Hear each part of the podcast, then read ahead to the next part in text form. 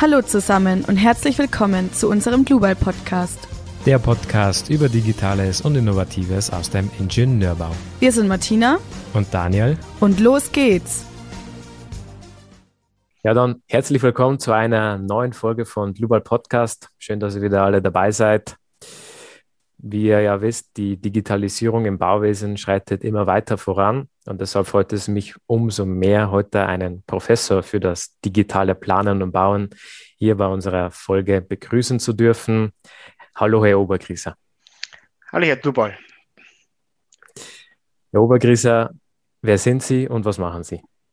Also, wie Sie schon gesagt haben, ähm, ähm, bin ich ja ähm, berufen worden an die Ostbayerische Technische Hochschule für dieses Themengebiet Digitales Bauen, wo man halt diesen modernen Einzug das Bauen besser zu machen, zu steigern, attraktiver zu machen, dass man zukünftig einfach das, was uns einfach vor, voransteht, äh, zum einen den Bestand äh, zu modernisieren, das andere natürlich die Wohnräume zu schaffen, einfach mit moderneren Mitteln zu koordinieren, umzusetzen und zu bauen. Das ist so das für das, was ich gerade auch stehe an der OTH in Regensburg, das so meine Vision ist. Aber eigentlich komme ich äh, eigentlich aus der klassischen Planungsweise her. Ich bin äh, praktisch da groß geworden, ähm, hab, äh, bin ein Oberpfälzer ähm, hier in Regensburg im Landkreis aufgewachsen äh, und durfte dann glücklicherweise hier auch wieder an die OTH nach Regensburg zurückkehren, um dort äh, diesen, dieses Themengebiet äh, zu übersetzen. Mein, mein Herzblut schwebt für Brücken eigentlich. Ja, ich habe viel mit Brücken zu tun gehabt, schon während meines Studiums, aber auch von meiner Kindheit Kindheit, weil mein Vater selbst so ein Ingenieurbüro für das Ganze gehabt hat. Äh, und eigentlich bin ich von Haus auf, von Kinder auf ein Bauingenieur. Äh, und äh, das macht natürlich einen immer sehr nachdenklich, wie man denn diese Art und Weise, wie man plant und baut, denn verbessern kann. Also so muss man sich vorstellen, wie dann ungefähr mein Werdegang in die Richtung gewesen ist. Dann. Ja, ähm, danke für die kurze Einführung.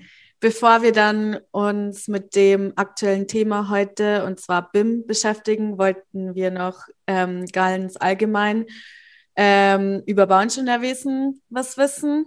Und unsere ersten drei Fragen haben Sie eigentlich jetzt schon beantwortet, also warum Sie Bauingenieurwesen studiert haben und ob Sie das schon immer machen wollten. Und deshalb wollte ich einfach gleich weiterspringen und Sie fragen, was war das Schwierigste für Sie im Studium und welche Fächer haben Ihnen aber auch besonders gut gefallen? Hm, hm, das Schwierigste fand ich eigentlich ähm, so, so Themen wie ein bisschen, bisschen so Baubetrieb. Ja, das war immer so etwas, wo man nicht so wirklich greifen konnte. Was, was soll das? Was macht man da damit, das Ganze? Äh, aber das liegt immer, äh, für meine Meinung gibt es keine schwierigen Fächer und keine leichten und keine einfachen Fächer. Man hat bisschen Vorlieben. Meine Vorlieben ist eher der konstruktive Ingenieurbau. Das heißt, alles, was so Mechanik, Statik, Tragwerkslehre etc. zu tun hat, dann tut man sich natürlich in dem anderen Bereich, was ja Bauen ist. Es ist ja nicht nur Planen, sondern ist auch bauen. Ähm, äh, das gehört zusammen. Also da war jetzt nicht unbedingt der, der, der Musterschüler sozusagen, äh, aber es gehört dazu und ähm, das ist etwas, was ich beim, beim, beim Planning gelernt habe oder erkan erkennen musste, dass man als, als Planer häufig nur den Endzustand sich betrachtet, aber eigentlich nie den Zwischenphasen. Also von der Phase 0 bis zum Endzustand sind eigentlich im Baubetrieb wahnsinnig viele Punkte, die planerisch zu bedenken sind. Äh, und das vergisst man häufig und damit wird es kompliziert draußen. Und deswegen ist eigentlich ähm, beides wichtig. Äh, und darum ist meine Aussage, ich, das ist nicht mein Steckenpferd, äh, der baubetriebliche Teil, aber er ist sehr immens wichtig für die Bauingenieurseite. Ja. Ähm, und was macht Ihnen an Ihrem Beruf am meisten Spaß? Also ähm, jetzt in meinem aktuellen Beruf ist meine, mein, das, was mir am meisten Spaß ist, die Kommunikation. Also das ist praktisch die Diskussion mit den Studierenden, aber auch, dass man in diesem neuen modernen Thema eigentlich ähm, nie eigentlich auf ein Endlevel gekommen sein soll. Ja. Das heißt, eigentlich ist, ist mir jetzt schon öfters auch passiert, dass meine Vorlesungen nicht jedes Semester wieder umbaue, weil natürlich die Modernisierung in der Digitalisierung so schnell ist, äh, dass man dort eigentlich immer wieder dazulernt. Ich lerne auch von den Studierenden, ja, die sagen mir, kennen Sie dieses Tool oder kennen Sie diese Sache? Dann sage ich, nein, habe ich noch nicht gesehen, habe ich nicht gelesen, bin noch nicht dazugekommen, tut mir leid, aber ich werde mich einarbeiten. Das heißt, es ist eine never-ending Geschichte und das kann man mit den Studierenden Studierenden diskutieren, äh, besprechen, äh, auseinandersetzen äh, und halt diese Vision, wie man zukünftig besser baut, besser plant und besser die Gebäude betreibt, das ist so äh, das, was mir am allermeisten Spaß macht, die jungen Leute äh, äh, praktisch für, dieses, für diese Idee zu motivieren, zu inspirieren. Jetzt haben Sie ja hm, BIM als Lehrfach, aber zu einer Zeit, wie Sie ja noch Student waren, gab es ja den Begriff BIM eigentlich noch gar nicht oder hat man sich eigentlich noch gar nicht mit wirklich digitalen Planen und Bauen auseinandergesetzt. Wie ist da die, das Interesse zu dem Thema gekommen, dass Sie jetzt Professor an der UTH in Regensburg für digitales Planen und Bauen geworden sind? Das Interesse ist eigentlich dabei gekommen, wie, aus, wie ich vielleicht eingangs schon erwähnt habe, aus der planerischen Seite. Man, man hat meine ersten Idee, wo ich mal im Zeichenbrett mit einem Rapidographen gesessen bin, als elfjähriges Kind, zwölfjähriges bei meinem Vater dort. Da habe ich halt dann so dreidimensionale Ansichten von einem Bauteil zeichnen wollen und das äh, war halt dann immer nicht sehr einfach, weil es natürlich händisch sehr schwierig ist und isometrisch zu zeichnen ist gar nicht so einfach. Äh, und dann hat man auch erkannt, dass man jetzt, wenn man einen Fehler gemacht hat, hat man das immer wieder, wieder radieren und wieder neu machen müssen. Und das war sehr mühselig. Und da ist schon die erste Idee gekommen, warum kann man das nicht an einem 3D-Modell machen? Warum kann man das Ganze nicht mit Informationen füttern? Warum muss das immer alles so, äh, so kompliziert sein? Kann man das nicht miteinander vernetzen? Kann man nicht die einzelnen Bereiche, die Inseln miteinander zusammenführen? Und das war alles so diese intrinsische Motivation von mir, sich zu sagen, ach, das muss man irgendwie besser machen, diese, diese Produktivität zu steigern. Angefangen angefangen beim besser planen. Und das war so eigentlich die, die Initialzündung für das Ganze. Vielleicht könnten Sie noch ein bisschen was über Ihre Lehre aktuell an der OTH in Regensburg erzählen. Geben Sie uns also, mal kurz einen Einblick, allgemein digitales Plan und Bauen. Ich glaube, Sie äh, sind ja, Sie haben ja mehrere Fächer, die Sie ja da als Lehrveranstaltungen anbieten. Einfach mal bisschen erzählen. Genau. Vielleicht hier mal dies, dies, diesen Schwerpunkt gibt es ja erst seit 2000, Mitte 2018 ähm, und ich bin äh, dort so als, sagen wir mal, als erster dort angekommen äh, und ich selbst behaupte aber, dass man dieses Themengebiet Gebiet nicht alleine beherrschen kann. Äh, aus dem Grund wird es zukünftig noch zwei weitere Kollegen geben. Die einen beschäftigt sich mehr mit dem Betrieb und mit der äh, mit der Bauausführung, der andere Kollege eher mit der Robotik, KI und der Datenauswertung. Und ich selber sehe mich eher in dem Bereich Planen und äh, Konstruieren und Modellieren und mit, äh, mit Assets, mit Attributen so füttern. Und dementsprechend ist mein, ist das Lehrgebiet jetzt aktuell, weil ich halt hier noch der Erste bin, so aufgebaut, dass wir äh, dort erst einmal die Grundbegriffe von den Building Information Modeling, also den Bauwerksinformationsmodell erstmal erklären, damit wir draußen auf der Baustelle mit diesem Fachjargon, die draußen rumgeschmissen werden, was ist BIM, was ist äh, BCF, was ist IFC, äh, was ist äh, IFC 4 und so weiter. Also das sind alles so Punkte, die muss man halt ein bisschen lernen. Das heißt, dort ist mir wichtig, dass die Studierenden erstmal lernen, dass sie mit diesen Begriffen handeln können. Dann aber auch lernen, dass natürlich eine Digitalisierung was mit digitalen Werkzeugen zu tun hat. Das heißt, auch so digitale Werkzeuge zu lernen, Workflows zu zu erkennen, also Prozessabläufe. Denn etwas, was wichtig ist in der Digitalisierung, ist zu erkennen, dass man eine Prozesskette hat, die funktionieren äh, miteinander. Ein, ein, eine Kette, eine Insel erzeugt Output, die andere braucht einen Input und die muss man miteinander verknüpfen. Beispiel der Architekt mit dem Tragwerksplaner. Das ist wichtig, dass die natürlich äh, nicht aneinander vorbeireden und nicht einfach irgendwelche Daten exportieren und der andere kann dann erstmal wieder 20 Stunden lang suchen, was Richtige zu finden, sondern wirklich diese, was ich brauche, äh, was ich bekomme, was ich liefern kann, gut abstimme. Und das kann man eigentlich mit so Prozessketten am besten machen. Aber gleichzeitig sind auch in meiner Lehre so Punkte drin wie Virtual Reality, ähm, aber auch ähm, so Themen ganz klassisch BIM im Infrastrukturbau, wie kann man da rangehen, bis hin so ein bisschen Programmieren. Denn man muss schon sagen, dass man, wenn man mit digitalen Werkzeugen arbeitet, kann man sie besser verstehen, wenn man versteht, wie man programmiert. Ein Algorithmus zu schreiben, ist nicht trivial, ja. Also der, der funktioniert, also ich sage immer, ein, ein, ein Programm ist nur so intelligent wie die Entwickler. Äh, und wenn ich dann sage, das Programm als User, das funktioniert nicht, das läuft nicht, dann ähm, habe ich vielleicht äh, nicht ganz erkannt, warum das, das Programm so läuft. Und wenn ich mal selbst ein Programm geschrieben habe, dann weiß ich genau, ja stimmt, ich habe den Input gegeben und der Output kann nur ein Produkt aus dem Input sein. Und das, wenn ich programmiere und verstehe ein bisschen, dann ist es in Ordnung. Ich sage aber auch, die Studierenden müssen nicht Informatiker werden, ja, dann gehen sie in die andere Fakultät rüber. Sie sollen nur ein bisschen damit einen Berührungspunkt haben, damit man das auch mal erkannt hat, wie funktioniert sowas. Ja. Also es ist äh, ist querbeet durch alles, weil halt natürlich diese Digitalisierung auch im Planungsbereich wahnsinnig facettenreich ist. Absolut, ja, das ist ja das Tolle am Bauingenieurwesen, dass es einfach so ein riesiges Feld an verschiedenen Aufgaben gibt. Verschiedene Einblicke kann man hm, bekommen in verschiedenste Bereiche. Gerade das ganze Digitalisierungsthema ist ja mega spannend, vor allem wenn man sich dann auch noch die verschiedenen Trends anschaut, die jetzt immer mehr in Kommen sind. Ich, ich hätte, wollte nochmal allgemein fragen, wie ist eigentlich so der aktuelle Stand bei den Hochschulen und Universitäten bei der Ausbildung von BIM, digital planen und bauen? Also ich weiß, dass ich das im Bachelor eigentlich gar nicht hatte, sondern das ist wahrscheinlich dann vielleicht mehr ein Thema für einen Master. Sollte man da vielleicht schon im Bachelor vielleicht anknüpfen, weil das ja doch relativ wichtig ist? Also vielleicht auf den ersten Teil Ihrer Frage zu kommen, ist natürlich versuchen viele Universitäten und auch angewandte Hochschulen ähm, dieses Thema Digitalisierung äh, aufzugreifen. Vielleicht hat man es früher als, als einen anderen Begriff als Bauinformatik gekannt. Ja, also das heißt, heutzutage äh, wird dieses Bauinformatik-Thema eher mehr in die Richtung äh, BIM äh, übersetzt. Äh, und äh, das ist natürlich ähm, das eine. Das andere ist natürlich, dass man ähm, versuchen muss, ähm, diese, ähm, dieses, dieses Thema natürlich ähm, auch den Studierenden zu vermitteln. Aber wenn man nicht weiß, wie denn eigentlich Bauingenieurwesen funktioniert, also wie denn wie funktioniert Siedlungswasserwirtschaft? Wie funktioniert Stahlbetonbau? Wie funktioniert Mechanik? Also diese Grundplätze, wie funktioniert der Baubetrieb? Dann tue ich mich natürlich schwer, in diese Ebene der Digitalisierung zu gehen. Also ich brauche im Bachelor erstmal ein gutes Portfolio an Grundwissen, also alles, was halt zum klassischen Bauingenieurwesen gehört, weil am Schluss will ich ja auch vielleicht eine, eine, eine Konstruktion entwickeln können, ein Bauwerk bauen können und nicht nur das in digitalem Kontext, sondern ich muss wissen, wie denn die Grundelemente denn funktionieren. Also die Grundprozesse muss ich wissen und kennen. Und wenn ich das weiß, dann kann ich add-on als unterstützendes Element die Digitalisierung dazu nehmen.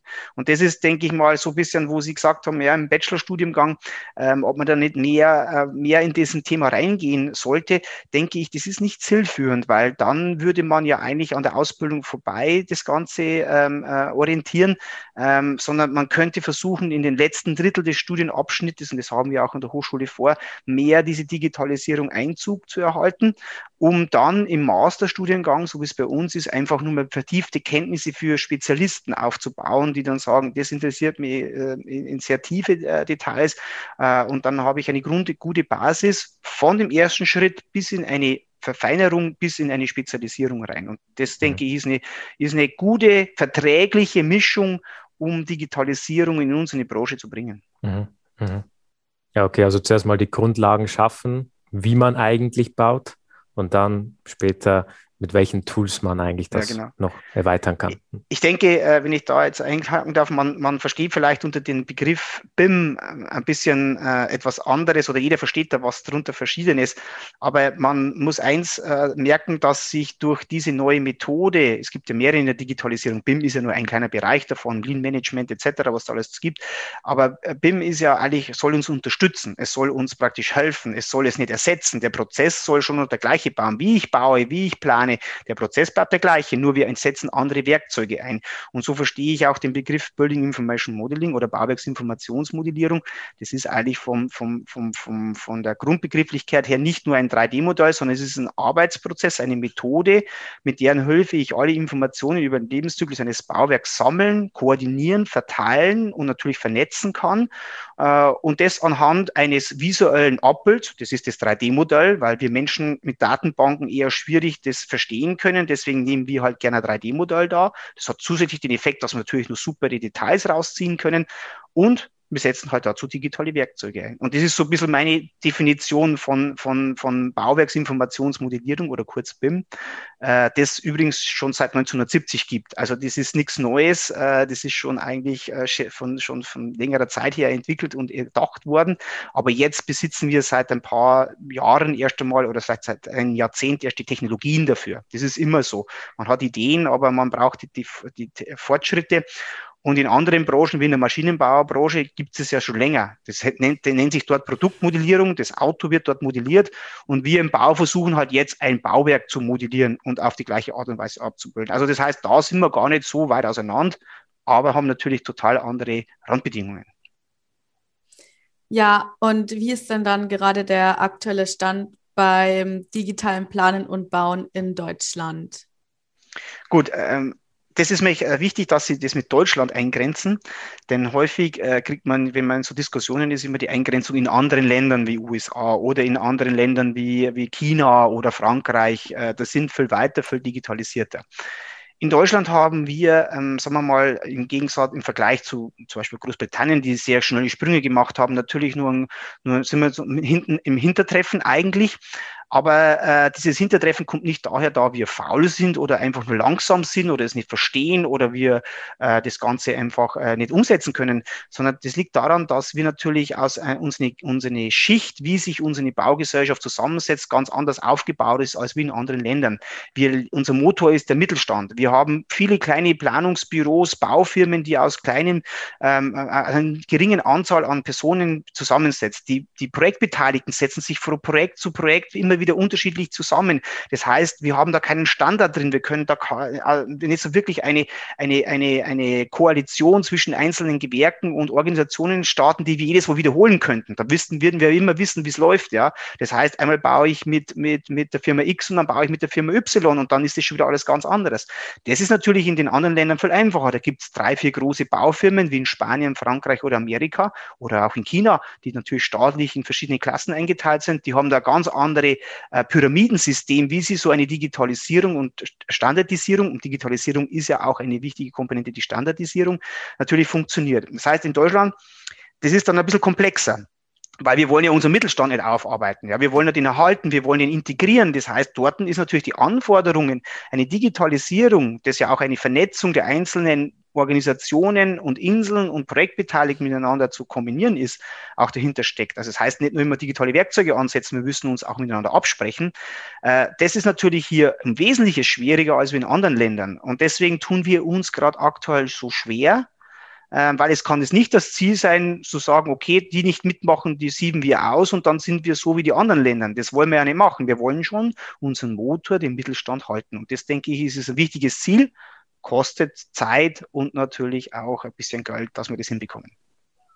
Macht, macht uns aber im Wettbewerb mit anderen Nationen nicht gerade einfach. Nein, äh, deswegen ist es immer schwierig, in die anderen Länder zu vergleichen zu uns, ähm, weil wir da die deutsche Ingenieurkunst immer wieder ein bisschen äh, rausschreiben und raustragen. Aber deswegen lieben uns auch andere Länder. Wenn es kompliziert wird, dann wird vielleicht äh, mal ein Blick nach Deutschland geschaut und sagt, wie ihr könnt das, ihr schafft das und so weiter. Also das ist dann schon auch ein, sagen wir mal, ein Alleinstellungsmerkmal, ja. Aber natürlich, äh, dieses Alleinstellungsmerkmal kommt nicht von irgendwo her. Das müssen ja wir irgendwo uns erarbeiten und in dem Fall ich will jetzt zwar jetzt nicht dieses, äh, das ist zwar ein schlechter Vergleich, aber äh, die Österreicher haben ein, eine Maut ein Pickel eingeführt und wir führen halt ein Toy Collect ein, das viel komplizierter und viel komplexer ist, hat aber auch seine Begründungen und deswegen halt dann, dann dieses Know-how und diese, diese, dieses Prädikat Made in Germany, das müssen wir halt auch irgendwie um die Digitalisierung wieder darstellen. Ja, und wie denken Sie, könnte die Entwicklung dabei aber schneller vorangehen? Ich denke, dass äh, ein Problem ist das Change Management. Wir Menschen sind das Problem, nicht die digitalen Elemente, die wir entwickeln. Ja, die Firma Lubal entwickelt tagtäglich Softwarekomponenten, die dazu praktisch besser werden sollen, die das optimieren sollen, die den User freundlicher machen und so weiter. Aber wenn die, die Trampelpfade, wenn man, wenn man mit einem, Neuro, wenn man mit einem, einem Nervenspezialisten äh, diskutiert, der sagt, der Mensch, der hat halt im Gehirn gewisse äh, Verbindungen aufgebaut, gewisse Annehmlichkeiten, dass er so schnell wie möglich ans Ziel kommt. Ja? Und wenn man jetzt das noch mit einer neuen Technologie koppelt, heißt es, ich müsste ja meinen ursprünglichen Routinenweg verlassen mit zusätzlich noch einer neuen Technologie. Das führt zu Angst. Und das heißt, dann will man es nicht machen. Man ist ja abgeneigt, man ist eher distanzierter dazu.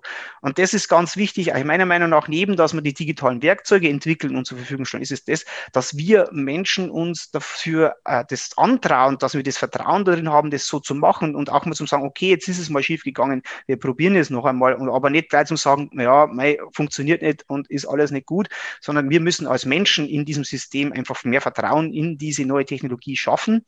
Und das vom, und das ist ganz wichtig, nicht nur von der akademischen Seite aus, also nicht von, nur von den Bauleitern und von den Planern her, sondern das muss, und das ist auch ein großes Problem, durchdrungen werden bis runter zum Handwerker. Und da haben wir meiner Meinung nach noch ein großes Defizit, dass wir, wir alles super in unseren Modellen und Computer darstellen können. Aber draußen auf der Baustelle arbeiten wir, wir immer nur so wie vorher. Und da sehe ich gerade ein großes Defizit und das müsste man eher beheben, dass man den Handwerker auch einmal abfragt und sagt, was brauchst du denn für Informationen draus auf der Baustelle, äh, die dir wirklich vom Vorteil sind, ja, die dir nicht nur mehr Arbeit schaffen, sondern die wirklich sagen, ja, das ist sinnvoll, mit dem kann ich arbeiten äh, und den Rest, den bräuchte ich gar nicht. Also heißt, man muss, das ist genau das Schwierige. Die, die, die, der Ansatz einer, eines Bauwerksinformationsmodells, also eine, äh, ist ja nur über den Lebenszyklus effektiv. Es gibt Inseln, die müssen mehr arbeiten. Es gibt Inseln, Prozessschritte, die müssen weniger arbeiten. Ja? Also der Beispiel ist der Architektur. Die müssen halt mehr Informationen einfüttern in das ganze System. Der Tragwerksplaner, der profitiert davon wieder dann. Ja? Er ist schneller am Endergebnis. Wenn man das dann nicht über den ganzen Lebenszyklus betrachtet, dann sieht man natürlich dann den Mehrwert draus. Aber es kann sein, dass punktuell an einzelnen Stellen ja, das natürlich negativ ist. Und das muss man auch immer im Kopf haben. Ja? Nicht nur immer sagen, ja, ich als Architekt habe so viel Arbeit und die anderen, die haben es aber toll, sondern das ist natürlich ähm, äh, auch immer dementsprechend zu betrachten. Und da müssen wir nur gewisse Regeln finden, wie können wir das vergüten, zum einen. Und zum anderen, wie können wir die Architektur vielleicht mit digitalen Werkzeugen wie zum Beispiel mit der künstlichen Intelligenz unterstützen, mit Attribuierungen, mit, mit, mit Assistenten, alles mögliche. Also da gibt es schon viele Beispiele, wie man versucht, effektiver das Ganze äh, umzusetzen, bis hin zur Parametrisierung, dass man einfach da diesen Workload wieder in ein, sagen wir mal, in ein, in ein Level bringt, wo alle miteinander arbeiten können. Und dann, denke ich, ist das Vertrauen da. Ja? Also keiner will ja äh, am Schluss mehr arbeiten. Er will ja eigentlich entweder genauso viel arbeiten oder er will halt weniger arbeiten, dann, wenn er was Neues einführt. Mhm. Zwei interessante Stichpunkte haben Sie jetzt gerade genannt. Einmal Vergütung und auch das Stichwort Attributierung. Ich fange mal mit dem ersten an, Vergütung. Da haben wir ja in Deutschland die HUAI. Wie steht denn die im Zusammenhang mit BIM? Ja, also äh, die HAI und äh, BIM ist natürlich meiner Meinung, also das ist meine persönliche Meinung, ist, ist eigentlich ein bisschen kontraproduktiv zueinander, weil nämlich diese, ähm, das kann man aber sehen, wie man will. Also weil natürlich durch diese, diese scheibchenartige Trennung dieser einzelnen Leistungsphasen man immer einen Schnittstellenproblem erzeugt. Ja, es kann sein, dass bis zur Entwurfsphase äh, Planer A und ab der Ausführungsphase Planer B und dann hinten ist, der, ist die Firma C dran. Und das heißt, jedes Mal muss ich Daten übergeben und diese Schnittstellen, da gibt es ja Kurven von namenhaften äh, ähm, ähm, ähm, Autoren, heißt, dort verlieren wir Informationen. Und Informationsfluss ist genau die Idee, die wir ja mit dieser Methode BIM ja äh, vermeiden wollen. Ja, das heißt, da müsste man sich, äh, wenn man das einsetzen möchte über die HAI, muss man sich natürlich überlegen, wie man das äh, gut steuert. Das ist einmal die organisatorische Seite. Die Vergütungsseite ist natürlich etwas, es ist aktuell schwierig einzuschätzen, wie man eine BIM-Leistung denn vergütet, ja, weil es davon abhängt, was will denn der Kunde am Schluss für, für, für Szenarien abdecken, ja. Möchte er Tragwerksplanung haben als Anwendungsfall, möchte er sogar die Ökobilanz berechnen, möchte er am Schluss den Betrieb machen. Das heißt, dort muss ich einen ganz anderen Level of Detail reinsetzen, als wie wenn ich zum Beispiel nur eine Visualisierung machen möchte. Das heißt, wichtig ist auch in diesem ganzen Vergütungsthema, dass der Bauherr von Anfang an weiß, was er denn von den ähm, Organisatoren, die da mitarbeiten, denn alles verlangt. Und am Schluss halt genau sagt, ähm, äh, wie er es machen will und was er haben will. Ansonsten ist es eine never-ending Geschichte. Also das ist dann unkalkulierbar. Und deswegen ist wichtig, diese sogenannte Auftraggeberinformationsanforderung, die ja so in den Raum steht immer, dass die sauber von den Bauherren vordefiniert werden und vorgegeben werden, damit am Schluss jeder klar weiß, was er für Leistungen zu erbringen hat. Da, da ist es aber dann auch wichtig, dass der Bauherr, wobei ich auch manchmal glaube, dass das nicht immer der Fall ist, auch vom Fach sein sollte. Weil wenn der Bauherr sagt, okay, ja, ich möchte jetzt 3D planen, dann möchte ich auch lauter 3D-Modelle von der Tragwerksplanung. Die Tragwerksplanung sagt, wir, wir arbeiten hauptsächlich mit vereinfachten Modellen. Hier wirst du keine Volumenobjekte jetzt sehen, sage ich jetzt mal so. Ja. Da, da, sollte dann auch klar kommuniziert werden, dass das auch genau. nicht immer möglich ist. Genau, es gibt ja die, die, gibt ja die verschiedenen Rollen, die sich durch diese BIM-Thematik ähm, ja entwickelt haben. Es gibt den BIM-Manager, es gibt den BIM-Koordinatoren, da gibt es Gesamtkoordinator und Einzelkoordinatoren und gibt es noch die BIM-Modellierer. Ähm, meiner Meinung nach ist halt auch so, dass ein Bauherr, ähm, und das ist immer natürlich immer schwierig, weil es ein bisschen abhängt, von welchem Objekt ich spreche. Ja. Es ist mich jetzt einen, einen Architekten zu nehmen, der jetzt mir diese Auftraggeberinformationsanforderung ähm, ähm, praktisch für dieses Projekt jetzt schreibt, hängt ein bisschen von der Größe Größe ab. Für Bürokomplex mit, mit einem großen Volumen macht Sinn. Für ein Einfamilienhaus muss man sich wieder überlegen. ob nicht diese AIA dann wirklich so viel Sinn macht. Aber vielleicht ist ja die Zeit der, der Erfolgsfaktor, dass man sagt, ja, wir, wir müssen jetzt erstmal lernen, wie wir damit umgehen und vielleicht ist dann ein, irgendwann im Schlüsselfertigbau halt die A ja eine Leistung, die dann da einfach mit als Standardprodukt abgedeckt wird, weil wir die Erfahrung gesammelt haben. Also wir dürfen auch nicht immer vergessen, wir sind da Novizen drin jetzt nur ein bisschen, ja, ähm, wie wir denn mit dem umgehen sollen und das querbeet von den einfachen Einfamilienhaus bis hin zu der komplexesten Hochhaus oder auch der Brücke, da müssen wir halt jetzt erst einmal Erfahrungen sammeln und das ist doch das Bauen eigentlich auch, oder? Dass wir ja, der Bau lebt von dem, was wir über die letzten Jahrhunderte denn uns alles angeeignet haben und was wir alles für Know-how aufgebaut haben. Und das ist nicht von heute auf morgen passiert. Und so denke ich mal, ist es in der Digitalisierung auch, dass man da natürlich nicht einfach erwartet, dass man heute den Schalter umlegt und morgen läuft das Ding. Ja, das wird mich nicht so sein. Genau, da kommen wir eigentlich dann auch schon zum nächsten Punkt, und zwar gewisse Hürden, Hemmnisse, Schwierigkeiten bei der Umsetzung von BIM-Projekten. Ich habe auch immer wieder das Thema gehört, Standardisierung. Wie ist denn da das, ja, weil wir das nämlich auch vorher schon hatten, jetzt gerade Standardisierung ist auch, glaube ich, nicht so einfach. Nein, Standardisierung ist, äh, wir haben genügend Standards in unserer Welt, ja, Normen zum Beispiel, Baunormen, also in der planerischen Seite, die ZTV Inch, wir haben sehr viele Standards, die uns unterstützen, um das umzusetzen. Äh, wir weichen aber auch gerne immer von diesen Standards ab, ja, also besonders im planerischen Bereich, da gibt es Normen für Symbole, aber naja, jede, jede Firma hat ein bisschen anderes Symbol und man weiß so ungefähr, ähm, wie man es einschätzen muss. Äh, aber diese, aber es ist natürlich, hier muss man klassifizieren, ja, ich finde, ähm, man kann jetzt nicht einfach sagen, alles einen Kamm und alles wird standardisiert. Das macht meiner Meinung nach keinen Sinn. So weit sind wir noch nicht. Aber ich habe natürlich, wenn man in unsere Baubranche reinschaut, haben wir hm, zum Beispiel äh, Parkhäuser die sind standardisiert. Da gibt es Firmen, die haben da eine äh, standardisierte Bauweise, die sind effizient ohne Ende. Ja, das ist für die natürlich sehr lukrativ. Wir haben auch Brücken, die sich sehr schnell standardisieren lassen. Da haben wir natürlich von der Bauteilvielfalt haben wir da natürlich nicht so die Masse wie im Hochbau. Man hat da ein paar Widerlager, Pfeiler und die Gewerke sind überschaubar. Das heißt, dort hat man vielleicht die Typen, äh, verschiedene Typen, da kann man sich typisierte Standards aussuchen und so weiter. Also man muss sich immer das Gewerk anschauen und mit dem anfangen, was man jetzt am einfachsten Sachsen beherrscht. Und da werden natürlich so Industriehallen äh, und auch, wo man einen hohen Vorfertigungsgrad vielleicht hat, also da, wo man auch den Mehrwert der Digitalisierung erkennen kann, so als erstes Domizil zu wählen. Ja, jetzt nicht gleich in ein Krankenhaus, das natürlich von der Objektgröße her sinnvoll und interessant wäre, aber natürlich von der ganzen Gebäudetechnik und von der ganzen, äh, von der ganzen architektonischen Struktur. Das ist so komplex, dass wir mit unserer Digitalisierung da dort ja eher ein Klotz am Bein sind, als wie dass wir das jetzt nach vorne bringen können. Also eher von klein auch groß zu werden. Das ist immer mein Motto, das gebe ich auch an die Studierenden weiter.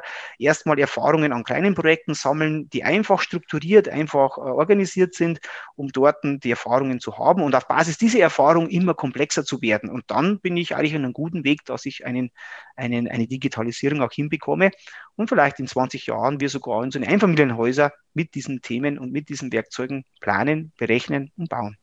Hm. Jetzt abgesehen von der ja, Standardisierung, sage ich jetzt mal, wo sehen Sie jetzt aktuell das schwierigste Problem bei der Umsetzung von BIM?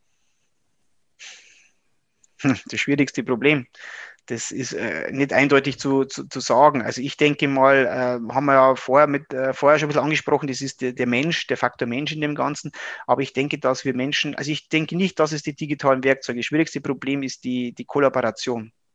Wie oft streiten Architekten und Ingenieure, dass das und das nicht passt? Wie oft ist der Bauherr unzufrieden mit den Ergebnissen aus dem Ganzen?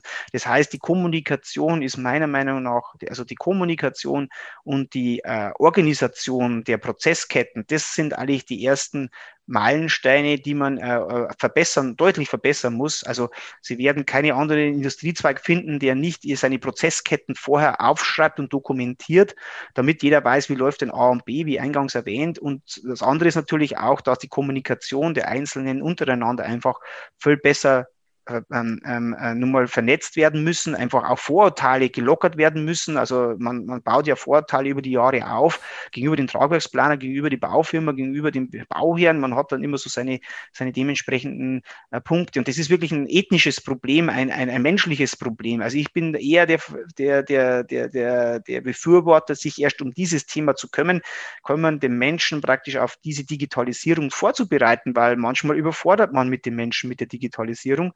Und dann hat man ja auch nichts gewonnen. Also das heißt, ich brauche zum einen die Werkzeuge, die brauche ich, aber zum anderen brauche ich auch das richtige Tempo.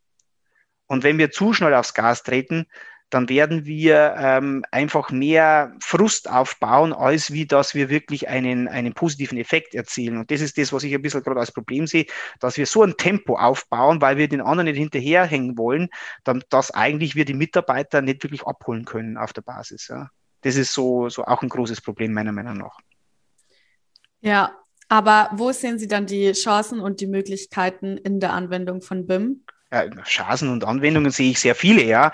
Also wenn ich jetzt äh, an das Thema Tragwerksplanung äh, denke, das ja auch so ein Steckenpferd von mir ist, äh, ist es so, dass ich natürlich mich auf das wesentliche Detail konzentrieren kann. Ich habe mich, wenn man früher Tragwerksplanung gemacht hat oder klassische Tragwerksplanung gemacht, dann ist man erstmal äh, ein Großteil seiner Zeit damit beschäftigt, die Idealisierung durchzuführen. Da rechne ich nur gar nichts, ja. Äh, und dann muss ich was dokumentieren. Und wenn ich aber diese Vernetzung, also Architekturmodell mit einem Tragwerksmodell ja kann, indem ich die Informationen, die schon einmal einer eingegeben hat, einfach an ein anderes System weitergeben kann und ich dann mich eigentlich nur noch um ein Feintuning kümmern muss und dann mich auf das Wesentliche konzentrieren kann, nämlich die statische Analyse, das ist doch genau, was schon einen riesen Mehrwert rausbringt, weil dann kann ich Qualität damit schaffen, damit kann ich da Produktivität steuern. Ich kann vielleicht sogar mehrere Projekte machen, weil ich ja dann nicht mehr so lange für diese Modelleingabe brauche. Das ist ein Mehrwert. Ein anderer Mehrwert ist die Visualisierung, die in den ganzen ähm, Dingen drin steht. Wir sagen immer, ja, 3D-Modell ist super schön und toll, aber gibt schon seit Jahrhunderten oder Jahrzehnten, war jetzt nicht übertrieben gesagt. Aber ähm, die Macht der Visualisierung dürfen wir nicht vergessen, denn der Bauherr, der oft Novize in dem Bereich ist, der versteht gar nicht, was wir uns ausdenken und was wir uns überlegen, weil er jetzt ein Grundriss da ist. Wenn der das aber in einem dreidimensionalen Abbild sieht, äh, dann ist er natürlich total begeistert davon, um das Ganze umzusetzen. Also das macht ja die Automobilbranche auch nicht anders. Wenn Sie ein Auto konfigurieren, dann sehen Sie oben schon mal genau, wie das Auto am Schluss ausschaut. Und es wird am Schluss, werden Sie nicht enttäuscht sein, weil das Auto fast so aussieht, wie er es uns gezeigt hat. Aber das, das geht bis hin zur, zur, zur Kombination Innovation an der Fertigung äh, in der Industrie, dass man sagt, man kann diese digitalen Informationen alle sammeln. Man kann dadurch das Gebäude besser betreiben und äh, besser warten, natürlich auch besser organisieren, weil weltweit der größte Energieverbraucher ist nicht die Industrie, sondern der, der, der Verbrauch von, der Energieverbrauch der Häuser. Ah, das ist praktisch der 40 Prozent der Energie gehen in die Häuser durch das Gebäudemanagement raus. Und das heißt, wenn man da natürlich schon äh, sich überlegt, denn wie kann man das optimieren, wie kann man die Steuerung mit Smart-Komponenten, mit IoT denn kombinieren, das ist, sind alles so die nächsten Schritte, die nach der Digitalisierung kommen. Da gibt es wahnsinnig viel Potenziale und die ganzen Anwendungsfälle, die als Wertschöpfungskette herauskommen können, die müssen natürlich kritisch betrachtet werden, von Projekt zu Projekt, macht Sinn oder macht es nicht Sinn äh, und habe ich wirklich einen Mehrwert daraus. Also das ist etwas, was manchmal vergessen wird, dass man einfach digitalisiert um Digitalisierungswillen. Äh, das macht keinen Sinn. Ich muss erkennen, wo habe ich einen Mehrwert, wo habe ich die Technologie schon da und wo kann ich denn damit wirklich einen effektiven Nutzen für das Ganze ziehen. Also äh, da kann man jetzt pauschal nicht sagen, da gibt es ein Ding, das ist für alle perfekt. Es ist für alle, wenn man das kontinuierlich über die gesamten Prozessketten anwendet, ist es eigentlich eine super Geschichte für alle auf dem Baubeteiligten. Ja, also ich kann da eine Geschichte erzählen, wenn ich darf. Ja, ähm, dass äh, ich bin, habe einen Vortrag von den Handwerkern gehalten und dann haben die gesagt, ja, aber ist alles aufwendig und das ist ja, das, wie soll ich das alles machen? Dann ist ein junger ähm, ähm, ähm Inhaber einer, eines Handwerksbetriebs aufgestanden und hat gesagt, ich nutze diese Technologie schon und ich arbeite samstags nicht mehr. Ich bin bei meinen Kindern zu Hause. Dann sind die natürlich alle da gestanden und haben sich gefragt, wie hat er das gemacht? Ja, es ist genau also dieses Work-Life-Balance, dieses, dieses Organisieren, dieses Koordinieren. Das kann man durch diese Art und Weise einfach viel besser machen, um nicht ständig wie ein Hamsterrad zu arbeiten, von Montag zu Montag, also von Montag über Sonntag bis Montag, wie immer, sondern dass man da einfach diese äh, bessere Organisation nutzen kann, um einfach mehr Qualität in das System als auch ins Leben zu bringen. Ja, ja, danke für diesen Einblick in BIM. Wir wollen dann gerne noch mit Ihnen über die Zukunft des Bauwesens sprechen. Und deshalb wollten wir fragen, wie sehen Sie ganz allgemein die Zukunft im Bauwesen? Ja gut, wenn man jetzt gerade jetzt in die Bauwesenbranche schaut, ist ja das ein, ein, ein äh, wahnsinniger Boom, der da stattfindet.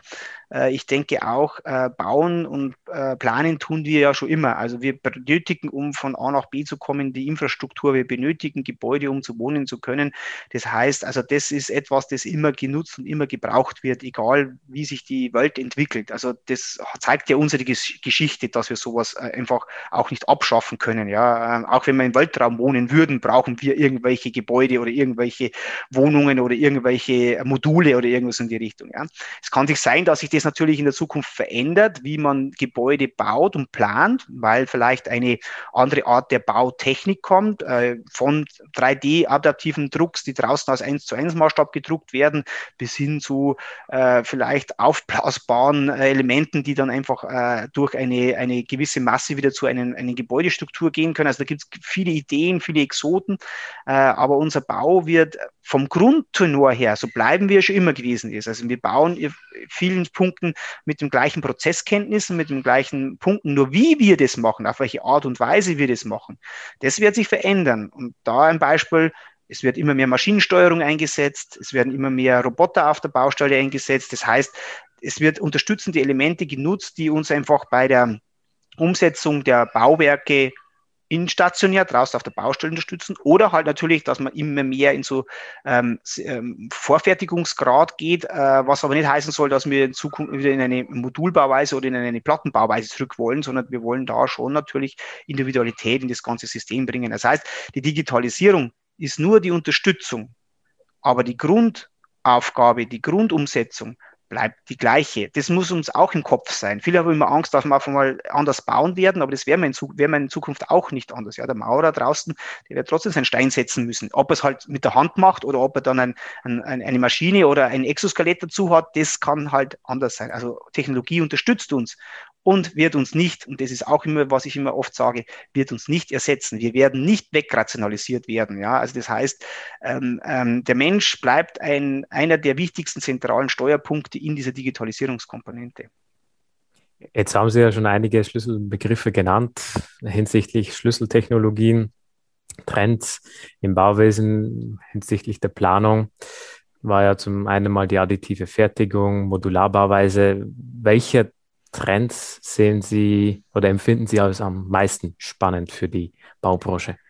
Also ich, ich finde, ich, also ich persönlich finde die adaptive Fertigung sehr interessant, äh, wobei ich die halt auch sehr komplex finde. Ja, also wenn man sagt, man hat jetzt ein, ein, ein, ein digitales Abbild äh, konstruiert. Wie, das kann man jetzt an, an den Roboter, den Fertigungsroboter übergeben. Dann hat man natürlich super eine, eine hohe Wertschöpfungskette. Man hat einen hohen Ausnutzungsgrad. Das ist so, das ist sehr interessant. Aber natürlich wenn man es wieder aus der Seite der, ähm, der Nutzbarkeit sieht, muss ja das auch eine Funktion erfüllen. Es soll nicht nur Skulptur sein, sondern es soll natürlich auch tragfähig sein. Es soll natürlich auch äh, bautechnisch äh, seinen Sinn erfüllen.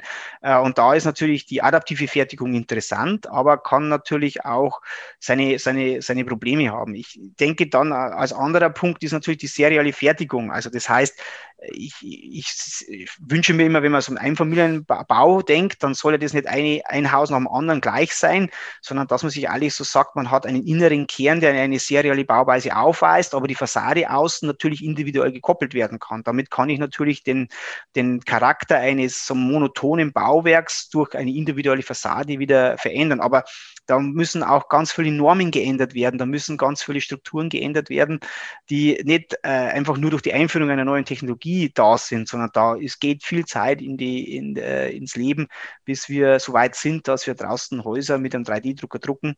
Äh, also da keine Sorge, denke ich mal, das wird so schnell jetzt nicht kommen, dass wir in fünf Jahren äh, da die Häuser, wo wir standardmäßig bauen, da gedruckt werden.